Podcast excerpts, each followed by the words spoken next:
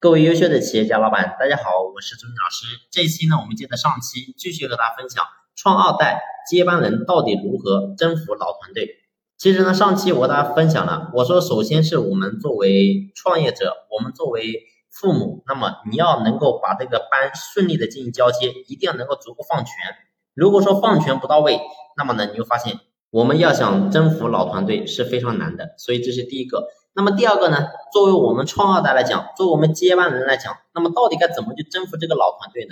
其实，首先第一点，我们一定要明白，为什么老员工他不服你，是因为他觉得你太嫩了。我跟着你父亲一起打拼这个江山的时候，你还不知道在哪里，所以呢，他心里他自然就不会服你。那么面对这种情况，我们到底该怎么办呢？其实最好的方法叫做杀鸡儆猴。什么叫杀鸡儆猴呢？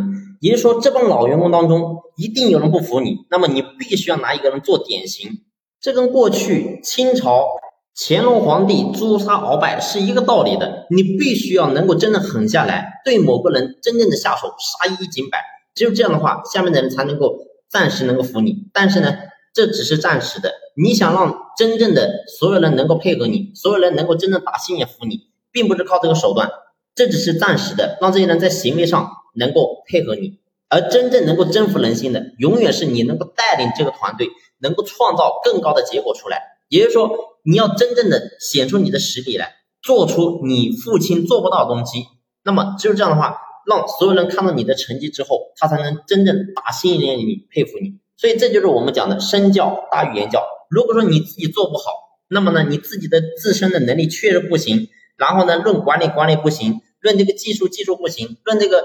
整个思维也不行，论格局也不行，论眼界也不行，你哪哪你都不行的话，那请问你怎么能够征服员工呢？所以记住，其实不管说我们是老一辈的创业者也好，还是说我们的接班人也好，永远记住，一定要把你个人的能力放在第一位。我们所讲的一些方式方法，你会发现只是暂时性的，而真正你有能力、有本事，能够驾驭住这个团队，这才真正的核心。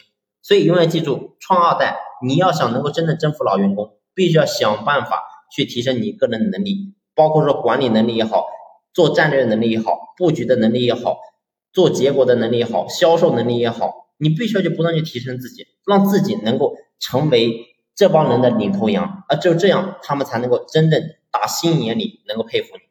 好了，这期的分享呢就先聊到这里，感谢你的用心聆听，谢谢。